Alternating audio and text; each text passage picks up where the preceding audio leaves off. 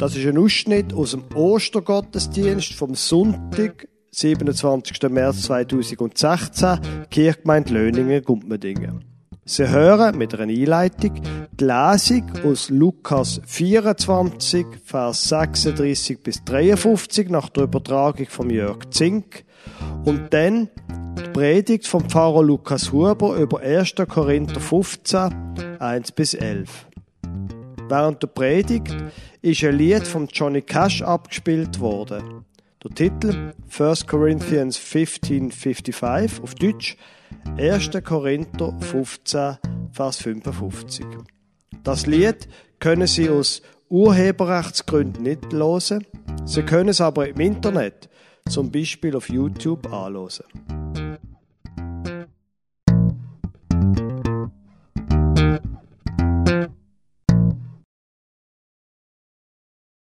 Ich möchte Ihnen einen Text vorlesen aus dem Lukas Evangelium. Sie werden in diesem Text merken, wie es manchmal noch schwierig ist mit deren Verstehung. Die Jünger auf jeden Fall, was da jetzt darum geht, die haben das fast nicht können glauben.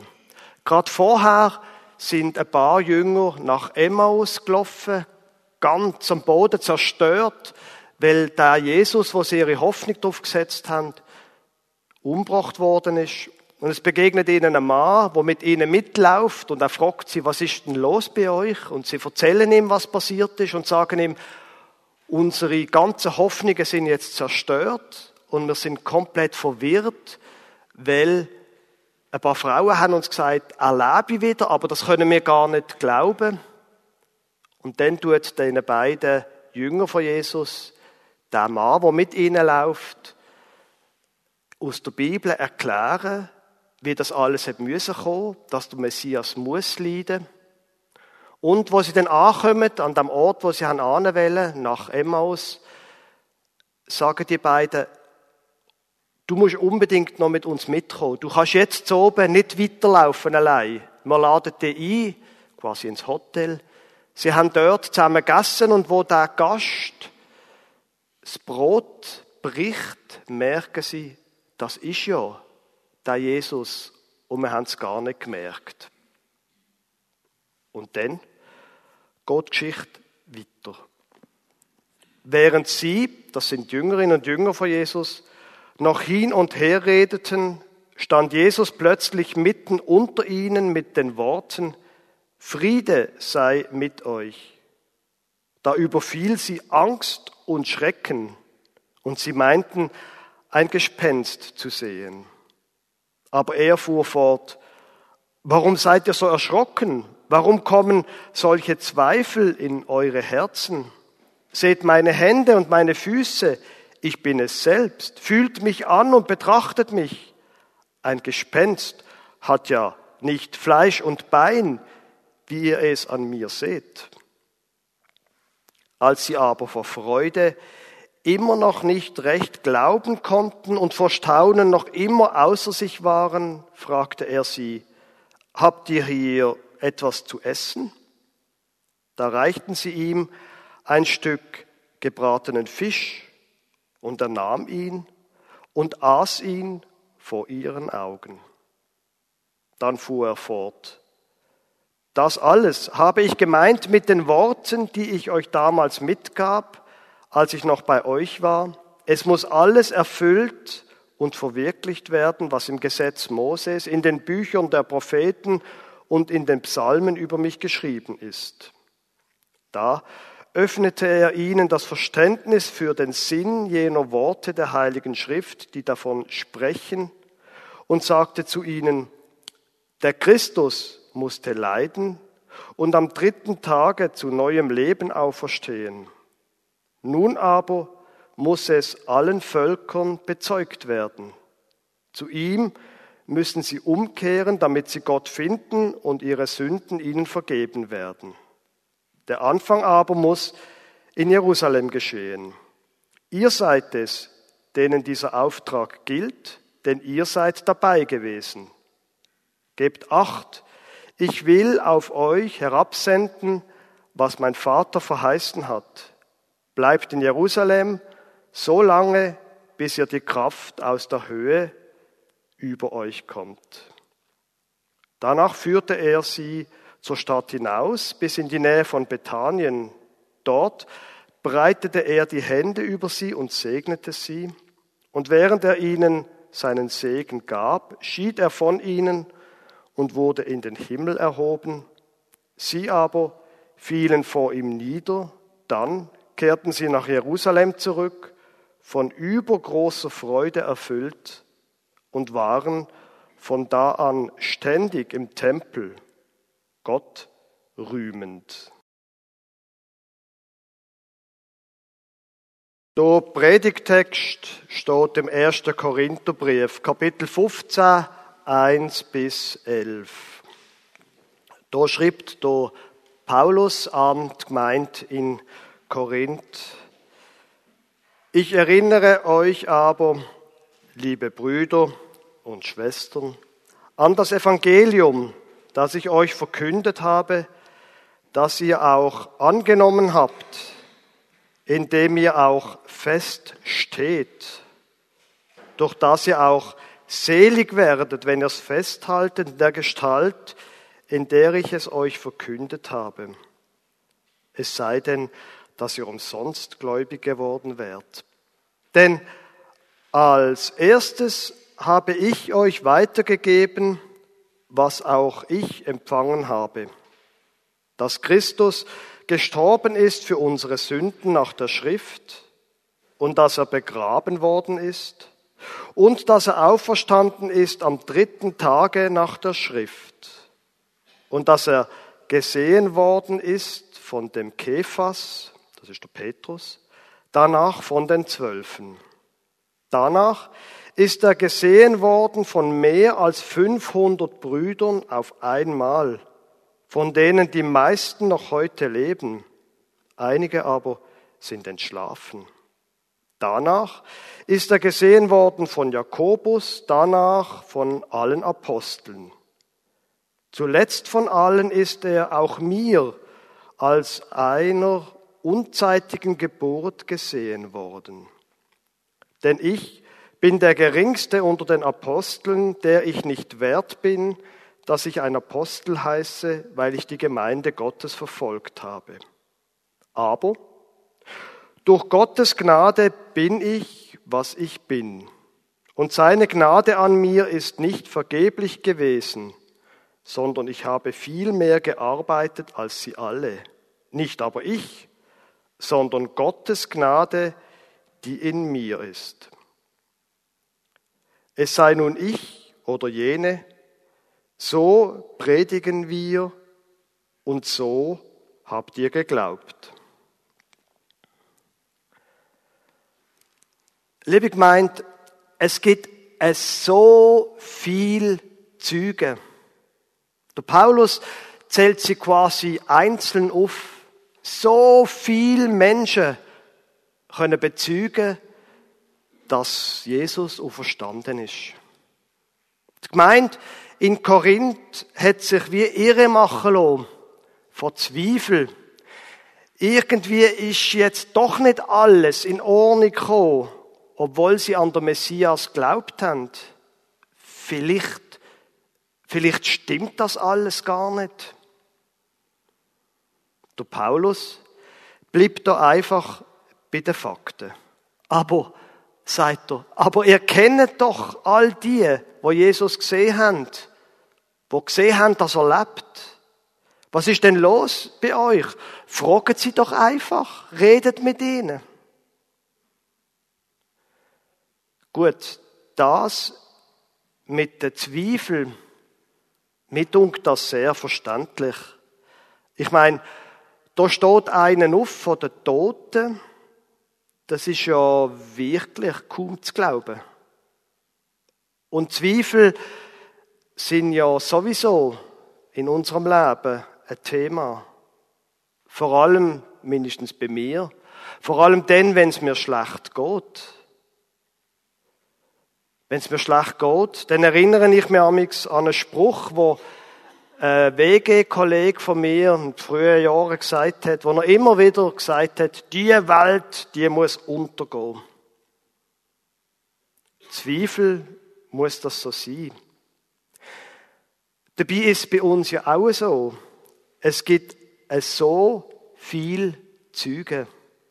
Es gibt allen Grund, festzustehen, wenn es da im Vers 1 heißt, vom Evangelium, indem ihr auch feststeht, durch das ihr auch selig werdet.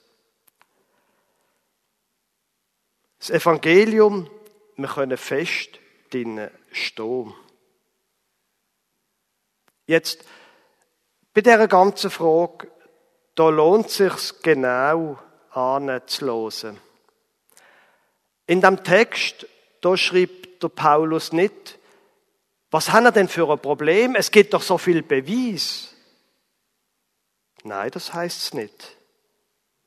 Es heißt, es gibt so viel Züge, nicht Beweis. Das mit dem Grabtuch von Jesus, all die Holzsplitter vom Kreuz, all die Späne vor der Kreuznägel, ha, so Beweis sind Unsinn. Es gibt keine Beweis. Es gibt Züge.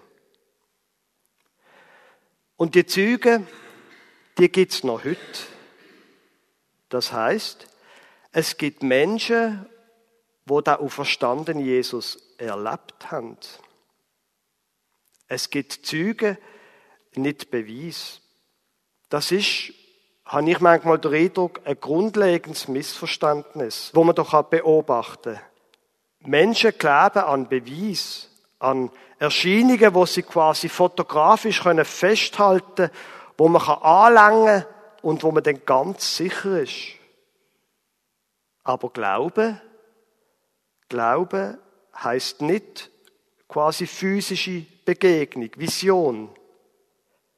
Glaube heißt oft, dass wir ganz in unserer Welt bleiben, wo wir keine Beweise haben, aber wo wir Kraft aus der Höhe erleben. Eben das, dass wir feststehen im Evangelium.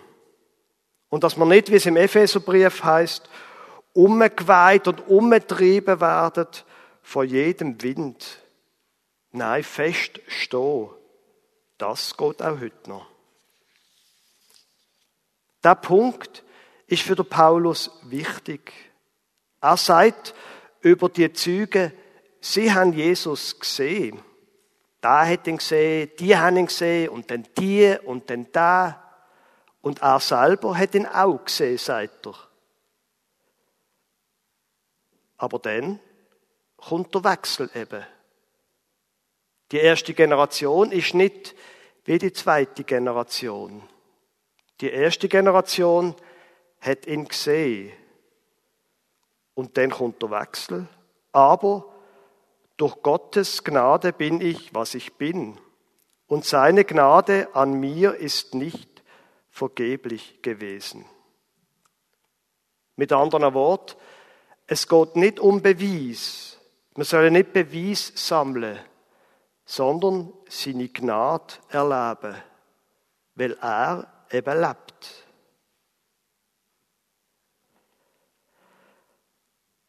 Als erstes habe ich euch weitergegeben, was ich auch empfangen habe, dass Christus gestorben ist für unsere Sünden nach der Schrift, schrieb der Paulus.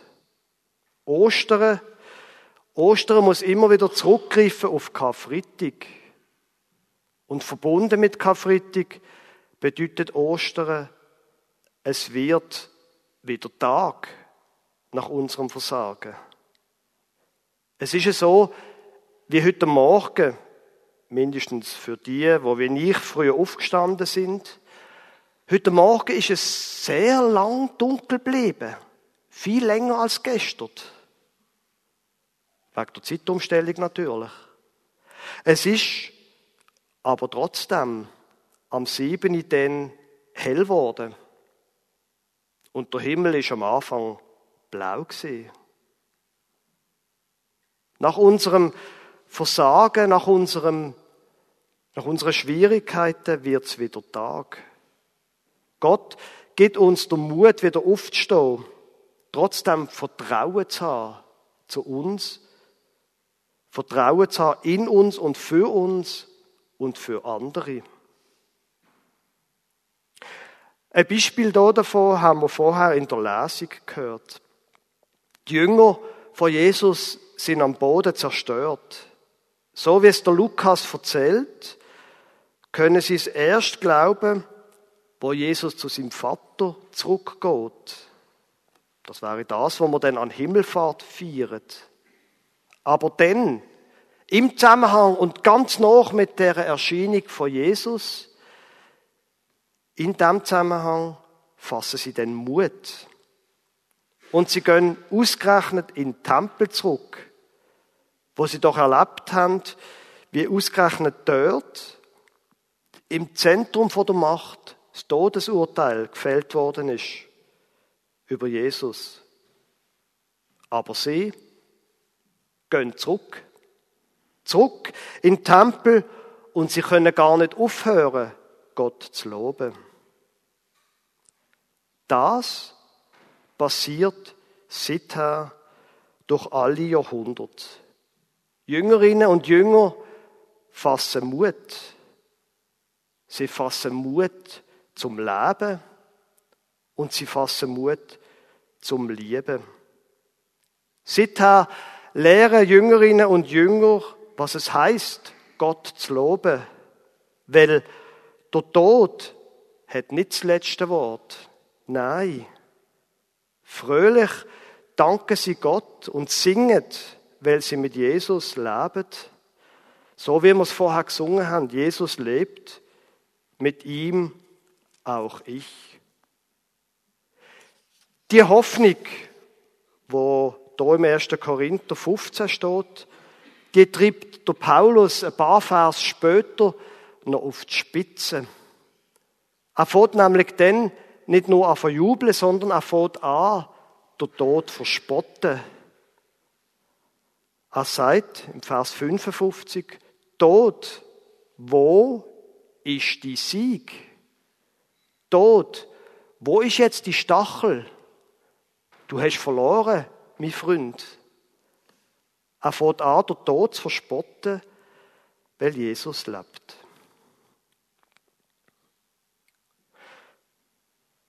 Der verstorbene amerikanische Musiker Johnny Cash ist am Schluss von seinem Leben schon ziemlich krank gewesen.